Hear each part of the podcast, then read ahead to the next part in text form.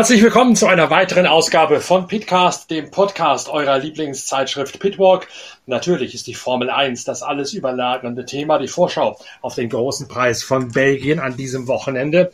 Inga Stracke, die Formel 1 Reporterin von Deutschlands größter Motorsportzeitschrift Pitwalk, steht deswegen bereits als Gesprächspartnerin parat. Zuerst allerdings möchte ich euch, liebe Hörer, einladen, mitzumachen an einem ganz besonderen Gewinnspiel. Ihr könnt nämlich bei uns mit dieser Pitcast-Folge zweimal zwei Eintrittskarten zum DTM-Rennen auf dem Nürburgring gewinnen. Die Eintrittskarten umfassen Zugang zur Haupttribüne und ins Fahrerlager und sie gelten fürs ganze DTM-Wochenende Anfang August in der Eifel. Dazu müsst ihr so gut wie gar nichts machen, außer natürlich diesen Podcast hören und diesen Podcast dann bitte über eure eigenen Social-Media-Kanäle teilen, also sei es Facebook, Twitter oder Instagram. Und dann schickt uns bitte eine E-Mail an verlag.pitwalk.de, indem ihr den Link mit reinschreibt oder reingruppiert, über den wir sehen können, mit wem ihr euren Podcast, unseren Podcast mit euren Freunden digitalerweise geteilt habt. Alle Einsendungen nehmen teil, sobald wir sehen können, dass es einen funktionierenden Link mit einem, mit einer Teilung gibt. Und die beiden Gewinner, die werden schriftlich von uns benachrichtigt an jene E-Mail-Adresse, die ihr uns ja automatisch hinterlasst, wenn ihr eine E-Mail schreibt an verlag.pitwalk.de. Also zweimal zwei DTM-Freikarten fürs Nürburgring-Wochenende zu gewinnen. Ganz einfach diesen Podcast-Link teilen über eure Social Media und uns dann eine E-Mail schreiben an verlag.pitwalk.de. Dann seid ihr automatisch drin im Lostopf für euer gratis Rennwochenende auf dem Nürburgring. So viel zum Thema DTM, wo wir gerade drüber reden. Es gibt noch eine Nachricht aus dem erweiterten DTM-Umfeld, sagen wir mal. Denn Porsche hat gerade heute entschieden, wer im nächsten Jahr die beiden 911 GT3 mit Werksunterstützung in der Sportwagen-WM und bei den 24 Stunden von Le Mans einsetzen wird. Und das ist die Rückkehr des Traditionsteams Mantai Racing in die WEC und zu den 24 Stunden von Le Mans.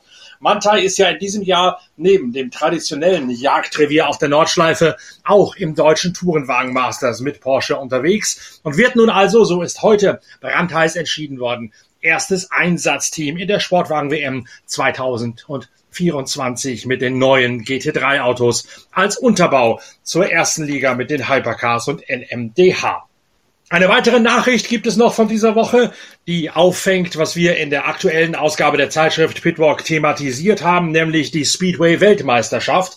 Dort ist das deutsche Team am Dienstagabend überraschend ausgeschieden bereits in der Vorrunde.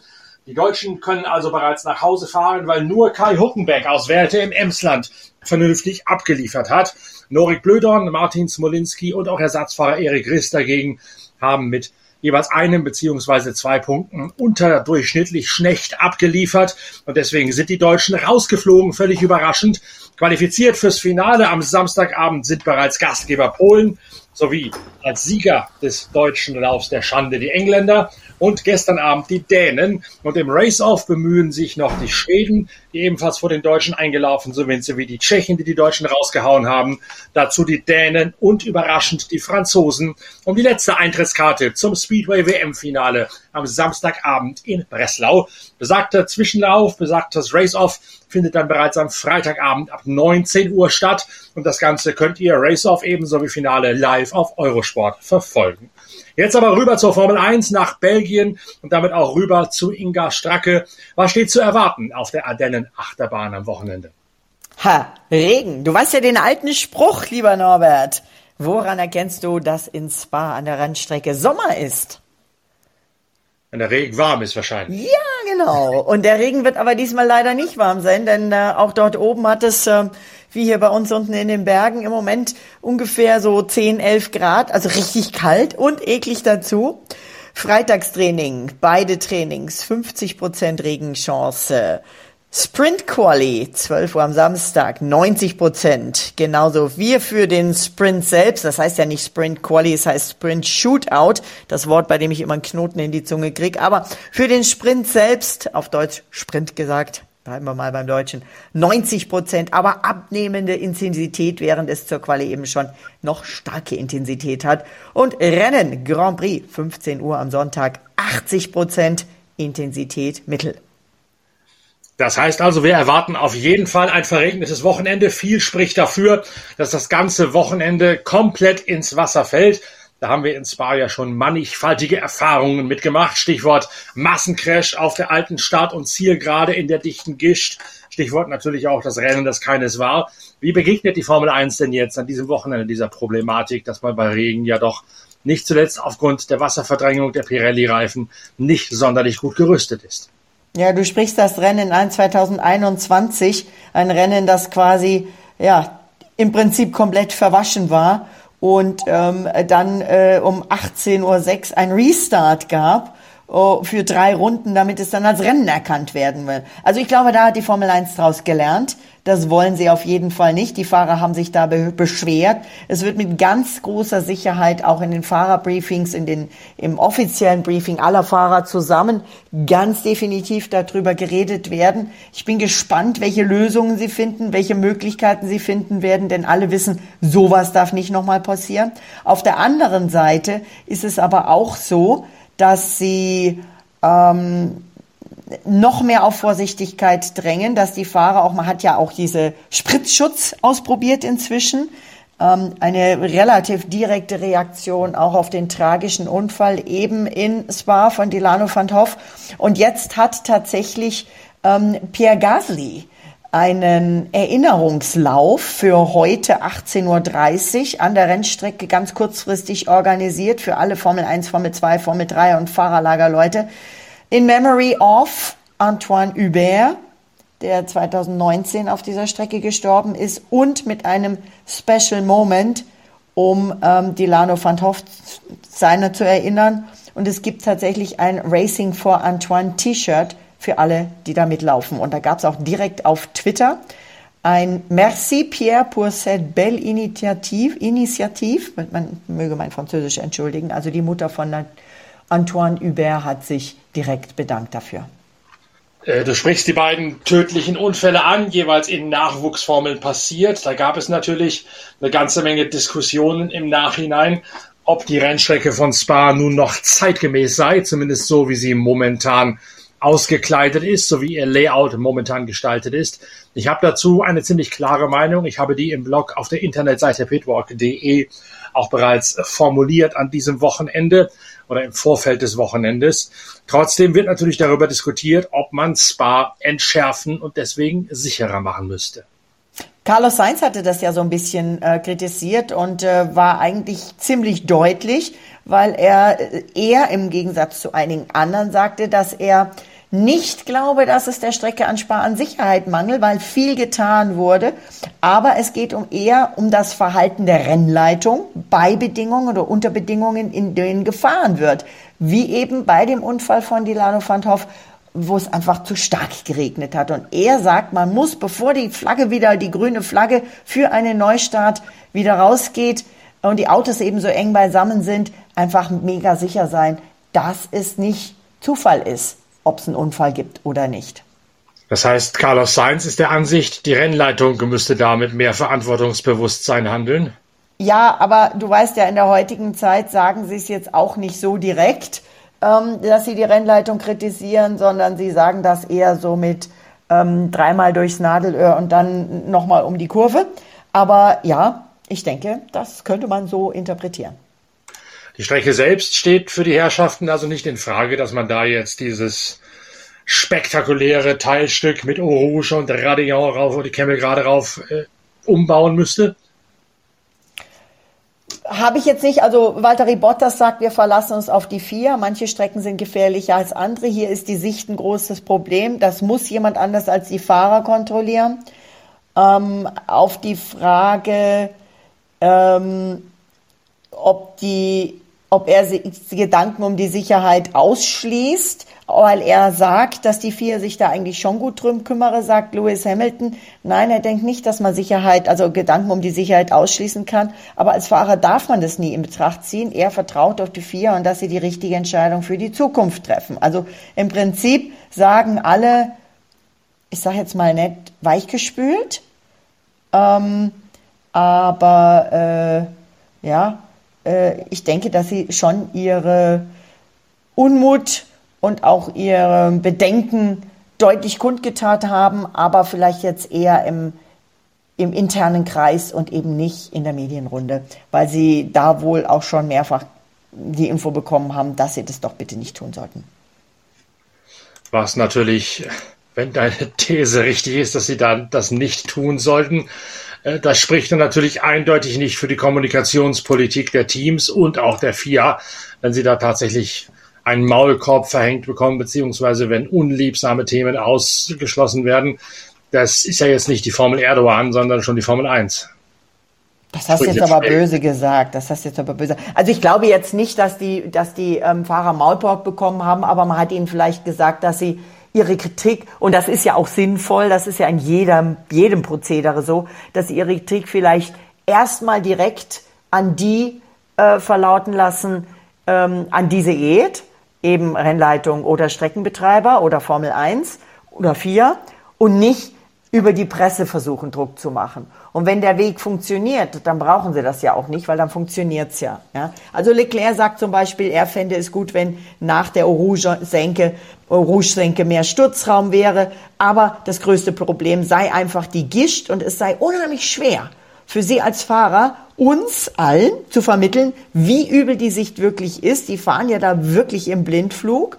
Und da müssen sie einfach dran arbeiten. Die ersten Versuche, ich sage ja, diese Spritzschutzdinger, die sehen so ein bisschen aus wie, ja, das hatte man, weiß gar nicht mehr wann. War das in den 90ern, als man da so Lappen hinten an den Autos dran hatte? So ungefähr hat das jetzt erstmal ausgesehen. Ähm, also erste Versuche gab es, die waren nicht ergiebig und jetzt muss sich einfach die Rennleitung, so Charles Leclerc, ganz gründlich überlegen, bei welchen Bedingungen man die Fahrer eben rausschickt. Ja, dieser Spritzschutz, schön und gut. Das sieht natürlich ein bisschen äh, albern aus, so wie er da angebracht worden ist auf den ersten Grafiken, die ich davon gesehen habe. Und er ist natürlich auch letztlich nur ein Rumdoktern an Symptomen, denn eigentlich liegt natürlich viel daran, dass die Gischt so aufsteigt, wie sie aufsteigt. Vor allen Dingen eben an, der, an dem Profil der Pirelli-Reifen, an der, an der schlechten Wasserverdrängung der Pirelli-Reifen auch und an der Art, wie die Unterböden ausgekleidet sind, nämlich dass die Unterböden ähm, das Wasser förmlich vom Asphalt aufsaugen, wie so ein Teichschlammsauger und das dann direkt rausspotzen. Das ist natürlich noch einmal geworden durch die jetzigen Generation der Ground Effect Cars. Ja, eben. Also ich meine natürlich, die Autos, Autos saugen sich im Idealfall bei trockenen Bedingungen auf die Fahrbahn auf, damit sie eben dieses ihre Formel 1 Fahrfeeling haben, weil sie auf der Strecke kleben. Wie du sagst, wenn sie es auf das Wasser aufschlänzen und rausspotzen, ist es natürlich falsch. Also ist die Frage, ähm, macht man irgendeine, hat man für Regen eine auf Knopfdruck wie bei James Bond am, am Auto, Aston Martin könnte man da doch vielleicht fragen, ähm, ausfahrbare, ausfahrbare ähm, Unterbodenabdeckung oder irgend sowas. Keine Ahnung, ich weiß es nicht. Ähm, Leclerc hat übrigens noch ein anderes Problem, hat er zugegeben. Im Schnitt versteht Xavi, sein, sein Renningenieur, eines von vier Worten nicht, die er im Funk sagt. Und damit haben die ständig Diskussionen am Ferrari-Funk, ähm, weil, weil sie sich nicht verstehen. Das ist leider auch in einem Millionenbusiness wie Formel 1 vielleicht ähm, auch nicht so optimal. Weil die Sprache, das Englisch von beiden so schlecht ist oder weil der Funk nichts taugt oder was ist da los? Nein, nein, nein, die scheinen tatsächlich Probleme mit dem Funk zu haben. Äh, Leclerc sagt, manchmal spricht er lauter, um sich wirklich verständlich zu machen, auch ein bisschen höher von der Stimme her. Und ähm, dann kommt das aber rüber, als würde er den anschreien und deswegen, äh, ja, ähm, sei es ein Problem. Und das fällt denen jetzt nach einem halben Jahr auf, dass ihr Funk nicht funktioniert. Naja, ähm, vielleicht ist es ein Fragen, die spitz aufgefallen, die spezifisch danach gefragt haben, weil eben das tatsächlich als würden die beiden aneinander vorbeireden oder sich anmaulen. Hm. Eines der vielen Ungereimtheiten bei Ferrari, wo Laura McKees jetzt so langsam seine letzte Runde dreht. Der wird ja bald neuer Teamchef bei Toro Rosso beziehungsweise bei Alpha Tauri, hat auch sagen können bei Minardi, also bei Alpha Tauri natürlich. Und hat jetzt, ich glaube, es ist schon sein letzter Grand Prix, wo er dann vor der es war, es war, es, es, war sein letzter in Ungarn, mein Lieber. War sogar, ich dachte, er eben, eben gerade kam die Mitteilung von Ferrari rein, dass der liebe Laurent nicht mehr nach Belgien darf, ähm, sondern absolut, also wirklich die, die Pressemitteilung hatte den Titel The Scuderia bids farewell to Laurent Mekies. Uh, Diego Loverno, Ioverno, Entschuldigung, appointed Sporting Director. Also die haben mal eben heute gerade eben eine Pressemitteilung rausgeschickt, dass ähm, Laurent Mekies auch nicht mehr nach Belgien kommt, dass es eine Einigung gab, dass er nach viereinhalb Jahren sofort, also mit quasi Ende dieser Woche schon, die Scuderia verlässt, was ja auch eigentlich noch nicht so war, aber die haben offensichtlich eine Einigung gefunden und deswegen ist er auch schon nicht mehr in Belgien und eben Diego Ioverno der neue Sporting-Direktor ist. Ferrari ist nach wie vor in der Krise, muss man so konstatieren. Und jetzt langsam schaut man auch ja bei dem Entwicklungswettlauf, wer hat noch wie viel Restzeit für Wind on Hours, also im Windkanal, die sind ja reglementiert, diese Rest, äh, die Zeiten, die man verbringen darf im Windkanal und auch an der Simulation im Computer. Und diejenigen, die noch am meisten Wind on Hours übrig haben für die zweite Saisonhälfte, sind interessanterweise McLaren und Aston Martin. Die haben noch am meisten Guthaben auf ihrem Entwicklungskonto sozusagen, können also dann noch einen größeren Schub nachlegen nach der Sommerpause, während alle anderen mehr oder minder auf dem Level stagnieren, auf dem sie momentan stehen. Das heißt also, Red Bull ist logischerweise immer noch der schnellste. Wenn, wenn McLaren nochmal so ein Schritt gelingen sollte wie zuletzt, dann könnte McLaren sehr stark aus der Sommerpause rauskommen oder wann auch immer sie das nächste Upgrade-Paket zünden und vielleicht näher ranrücken an Red Bull. Und Aston Martin, die momentan ja abgestürzt sind auf die fünfte Kraft, mit zuletzt sieben Sekunden Rückstand nach 70 Runden, also einem ordentlichen Hauseck. Die könnten vielleicht nochmal wieder nachzünden und sich wieder nach oben arbeiten, nachdem sie zuletzt stagnierten bei der äh, Entwicklungsrate. Das ist allerdings schon Zukunftsmusik für eine Zeit nach dem Rennen in Spa. In Spa selbst steht, glaube ich, nicht viel an Veränderungen des Kräfteverhältnisses zu erwarten, oder? Oh doch, äh, Mike Crack hat äh, heute erklärt, es kommen ständig neue Teile ans Auto. Jetzt hier in Belgien neuer Heckflügel, Veränderungen am Boden. Dann bei den Rennen in Zandvoort und Monza äh, auch nochmal Neuerungen. Monza natürlich aerodynamischer Sonderfall. Ähm, Ihnen ist klar, dass Sie im ersten Saisonteil ein gutes Auto hatten, sagt er. Dann sind zwei Dinge passiert zu Crack. Die Gegner haben eklatant Tempo draufgepackt und ähm, SM hat die, das Auto in einer Art und Weise entwickelt, die vielleicht nicht in jeder Hinsicht die beste Entwicklung war. Und sie stecken immer noch in der Analyse, wo sie sozusagen vom rechten Weg angekommen, abgekommen sind und versuchen, das Stück zu Stück zu korrigieren. Und das geht eben nicht von heute auf morgen. Und dann kommt noch dazu, hat man ja letztes Mal schon drüber gesprochen, Sachen Reifenmanagement. Ähm, da ähm, reportieren äh, Alonso und Stroll Probleme, die es zu Saisonbeginn noch nicht gegeben hat. Und Crack bestätigt, wenn du Probleme mit der Balance hast und das Auto mehr rutscht, geht's automatisch auf die Reifen. Und die neuen Reifen äh, mögen ein Rutschen des Fahrzeugs nicht. Ich meine, kein Reifen mag das, mein, meine Reifen auch nicht an meinem Auto.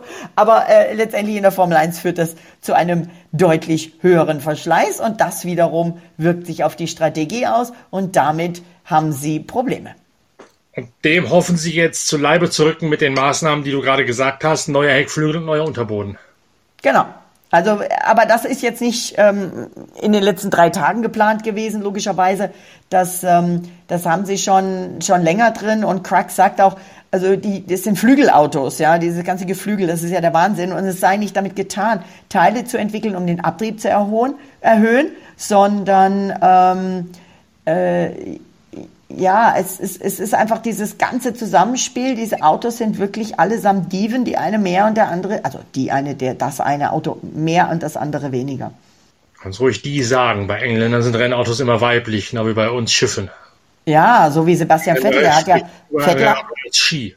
Bitte? Ein, ein, Engländer spricht über ein Rennauto immer als Ski, nicht als It. Ja, ja, ja. Nicht nur über Rennautos. Meine englischen Kollegen sagen auch Ski, wenn sie über ihre Autos, ihre normalen Autos sprechen. Das ist so. Also ich, vielleicht habe ich zu viel mit den, mit den Engländern abgehangen. Aber ähm, ganz klar hier, äh, das ist, ähm, ja, äh, weil du sagst, ähm, Ski, ähm, Sebastian Vettel, der hat seinen Autos immer Frauennamen gegeben. Richtig, ja. Ja, auch beim italienischen Ferrari-Team, was die Italiener vielleicht nicht so ganz, ich weiß nicht, es war ja eine sehr englische Tradition, aber naja, auf jeden Fall, ähm, Aston arbeitet auf Hochtouren. Ich glaube, ähm, die sind auch mit dem Budgetcap, mit dem Kostendeckel auch noch nicht so eingeschränkt. Das kriegen die noch Reihe an Silverstone in der neuen Fabrik. Und ich muss sagen, auch vom Boden gegessen. Also das war ja picobello, tippitoppi und so toll. Und man hat das Gefühl, man kommt rein und denkt sich, ach, hier will ich arbeiten. Also da haben sie toll gemacht. Aber ich denke, dass auch da vielleicht sich noch einiges ein bisschen einspielen muss mit Umzug und alte Fabrik, neue Fabrik und, und, und die, diese, diese neuen Bays, wo sie die Autos eben auf die Rennen vorbereiten und so. Das ist ja alles nagelneu. Ich glaube jetzt nicht, dass das dazu führt, dass die Autos langsamer sind, aber sie haben mehrere Baustellen im Moment, logischerweise. Und ganz nach vorne wird der Weg ohnehin nicht führen, glaube ich. Da ist nach wie vor Max Verstappen und Red Bull Racing zementiert, oder? Ja, also du meinst die, die, die Formel Max. Die Formel ich sage jetzt, ich, ich sag jetzt nicht, ich sag jetzt nicht das, was ähm, Toto Wolf in Ungarn gesagt hat, wir haben Formel 1 und Formel 2, weil ich meine, die Formel 2 ist in einem anderen Fahrerlager, da hat er schon ein bisschen überuntertrieben, sondern wir haben eine Formel Max und dann haben wir eine normale Formel 1. Und da finde ich es prima, dass ein Paris sich mit den anderen duelliert. Und ich bin einfach nur gespannt, wer es diesmal ist. Ferrari, Aston, McLaren, Mercedes, also wir haben vier Teams und eben Paris. Wir haben vier Teams und ein Paris, die, die, die hier richtig knackehart um diese Plätze kämpfen. Und mit, damit sind ja eigentlich auch die Top Ten schon belegt. Und ähm, deswegen ist es auch immer ganz gut, wenn es nicht alle von diesen vier Teams plus Paris super schaffen und irgendjemand anders auch noch in die Punkte kommen kann. Der Regen wird Max Verstappen, so er denn tatsächlich fällt, ein weiteres Mal in die Hände spielen, denn kein Mensch, kein Fahrer gilt momentan als derart perfekter Regenpilot wie der Niederländer. Man erinnere sich an einen legendären Grand Prix in Sao Paulo, als er als einziger die Regenlinie wirklich permanent richtig getroffen und richtig gelesen hat, während alle anderen immer wieder versucht haben, irgendwo mal Ideallinie, mal Regenlinie zu fahren. Verstappen ist also im Regen nochmal eine größere Klasse für sich, als er das ohnehin schon ist. Ja, ähm, ich setze diesmal auf ähm, Nico Hülkenberg im Regen. Ich setze nicht jetzt, dass er gewinnt oder aufs Podium kommt. Dass ich würde gerade sagen, du wolltest mir widersprechen mit Max Verstappen. Nein, nein, nein, nein, nein, nein, nein, nein, nein. Der Max hat ja auch mit einem... wir jetzt als Expertin verpflichten können. Uiuiuiui, ui, ui, so schnell bist du da. Nein, der, der Max hat ja auch mit einem fetten Grinsen im Gesicht gesagt, ja, also wenn es hier regnet und nicht zu viel, das mag ich. Das sind ja genau die Bedingungen, in denen ich aufgewachsen bin. Da hat er ja auch recht. Ich meine, äh, ich glaube, er hat... Äh, keine Ahnung, seine gesamte Kindheit und Jugend auf nassen Go-Kart-Strecken verbracht. Also insofern definitiv seine Bedingungen und definitiv sein Ding. Ähm, und ähm, jetzt kommt man natürlich an den Mythos, an Schumis Wohnzimmer, an die ganzen Rekorde von ähm, Max Verstappen, beziehungsweise eben auch von Michael Schumacher, die eben immer noch stehen, ja. Und ähm, da, da war es auch super interessant, die Pressestimmen jetzt hier vor dem Belgien Grand Prix nochmal durchzulesen, ob in Italien, Großbritannien, den Niederlanden oder sonst wo. Ähm, die, die peilen schon da drauf, äh, dass, die, dass der Max hier noch den einen oder anderen Rekord von Michael Schumacher auch noch knacken wird. Naja, irgendwo muss man ja auch seine Spannung rausbeziehen in der Saison, wo an der Spitze in Sachen Spannung nicht allzu viel geht. Ich sag's nochmal, jein, ja, wenn du nur auf den Sieger zielst, absolut, da haben alle recht, die das sagen, aber äh, letztendlich nochmal, hinter der Formel Max haben wir eine extrem spannende Formel 1. Richtig, aber die meisten wollen natürlich erst einmal den Kampf um den Sieg berechtigterweise in den Mittelpunkt gerückt wissen und der ist momentan doch schon Fahrt, wie er äh, schon lange nicht mehr war. Ja, er ist natürlich auf Fahrt. Ich meine, guck mal nach Italien. Die Italiener sind immer Ferrari-Fans und ähm, ja, da läuft's halt jetzt leider nicht so. Ähm, dann haben wir am Anfang ein Aston gesehen, was uns viel Freude beschert hat mit einem Alonso und El Plan.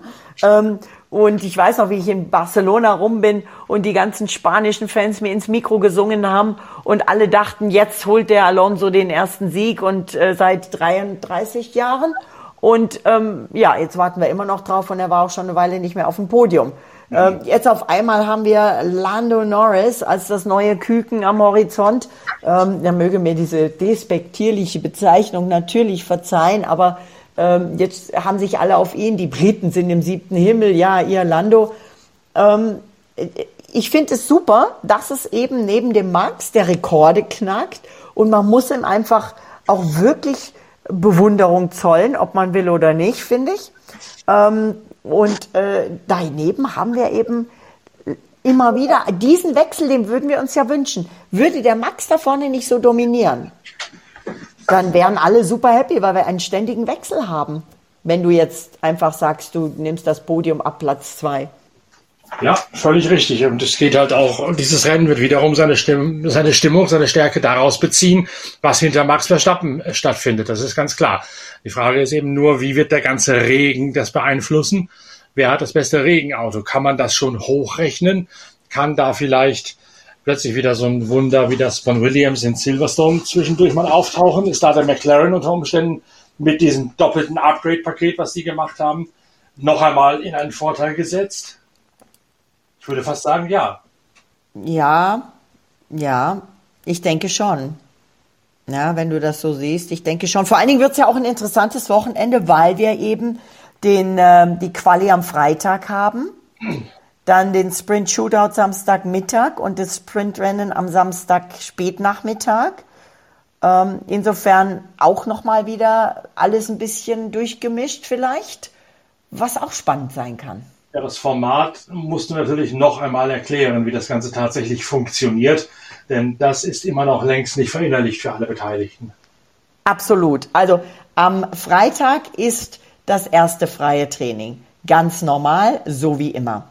Äh, dann ist am Samstag 16, 17 bis 18 Uhr, nee, am, am, am, am Freitagnachmittag, Entschuldigung. Fang nochmal an. Ja. 27. Am Freitagmittag ist das erste und einzige freie Training. Dann gibt es am Freitagnachmittag die Qualifikation. Diese Quali entscheidet, wie schon am Österreich Grand Prix beim Sprintrennen, für die Startaufstellung am Sonntag. Also wir wissen am Freitag schon, wer am Sonntag beim Start wo steht. Wenn dann Strafen reinkommen, die bleiben dann bestehen. Also da tut sich dann auch über den Samstag nichts mehr. Dann gibt's am Samstag, ist der eigenständige Sprint Day. Standalone Sprint Day, sagen die Engländer dazu. Ähm, also da ist Samstagmittag der Sprint Shootout, die Qualifikation für das Sprintrennen. Und eben am Samstag um 17 Uhr das Sprintrennen. Das steht für sich, hat weniger Punkte als das normale Rennen, aber eben auch Punkte. Und ähm, am Sonntag eben ganz normal um 15 Uhr der normale Standalone Race Day Grand Prix. Und das Ganze dann bei möglicherweise dichtem Regen über den belgischen Ardennen auf dem Hohen Fenn. Für all diejenigen, die kurz entschlossen sind, die Anreise nach Spa-Francorchamps ist bekanntlich eine äußerst kurze. Einmal kurz auf die A4 in Richtung Aachen, dann bei Lichtenbusch über die Grenze und dann noch 40 Minuten fahren in südwestlicher Richtung. Dann ist man auf diesem Hochmoor, dem großen Fenn, auf dem die Strecke von Spa-Francorchamps liegt das Ganze sicherlich eine Reise wert, trotz des äh, veritablen Mistwetters, was zu erwarten steht. Wir beschäftigen uns am Montag mit der Nachschau des großen Preises von Belgien. Vorher macht bitte alle fleißig mit bei unserem großen Gewinnspiel. Zweimal zwei DTM Freikarten zu gewinnen fürs Rennen am Nürburgring Anfang August. Haupttribüne plus Zugang Fahrerlager. Präsentiert von der Zeitschrift Pitwalk, Deutschlands größter Motorsportzeitschrift. Alles, was ihr dazu tun müsst, ist diesen Podcast zu hören und ihn dann über eure eigenen Social Media Kanäle zu teilen mit euren digitalen Freunden, dann schickt uns bitte eine E-Mail an verlag.pitwalk.de mit dem Link reinkopiert, wie ihr den Podcast geteilt habt und schon seid ihr drin im Lostopf für zweimal zwei Freikarten zum DTM-Wochenende auf dem Nürburgring. Das Ganze äh, läuft weiter bis Anfang kommender Woche. Also schnell Podcast hören, schnell teilen, schnell E-Mail schreiben im Verlauf des Wochenendes. Parallel natürlich die neuen 180 Seiten von Deutschlands größter Motorsportzeitschrift Pitwalk durcharbeiten. Und Inga Stracke und ich, Norbert Okenga, hören uns dann am Montagvormittag wieder zur Analyse des Grand Prix von Belgien. Viel Erfolg beim Mitmachen, viel Erfolg beim Gewinnspiel um 2x2 DTM-Freikarten für den Nürburgring. Bis bald, euer Norbert Okenga.